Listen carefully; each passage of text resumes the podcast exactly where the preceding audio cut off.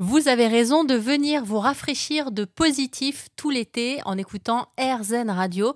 Cette semaine, je me suis rendue chez un artisan glacier qui fait des glaces et les fabrique sur place depuis 1955.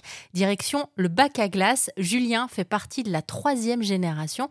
J'ai donc pu, évidemment, c'est mon travail de journaliste d'investigation, tester ses glaces et ses sorbets et discuter aussi avec Julien des méthodes de fabrication. En gros, la fabrication d'une glace, il y, a, deux, trois étapes assez clés.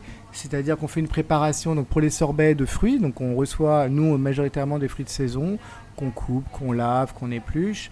Euh, on fait après une sorte de purée de sirop avec en ajoutant du, du sucre. Nous, on met très peu de sucre. Et, euh, et, les glaces, c'est pareil, les, glaces à base de lait, donc c'est des préparations à base de lait, de crème, dans lesquelles on fait infuser par exemple la vanille toute une nuit, ou dans lesquelles on fait fondre du chocolat pour la glace au chocolat. Et ensuite, une fois que ces préparations sont faites, on les passe dans une turbine.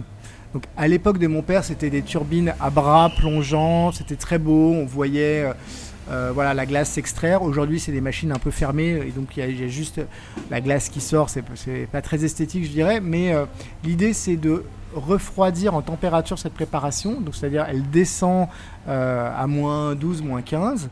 Et en même temps, on la tourne comme une chantilly pour incorporer de l'air. Alors, les industriels, eux, mettent beaucoup, beaucoup d'air.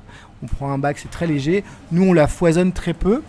Euh, ce qui fait qu'on a une vraie densité, une vraie texture euh, et profondeur dans le, dans, dans, le goût. Merci à Julien du Bac à Glace, une entreprise familiale qui fabrique glace et sorbet depuis 1955.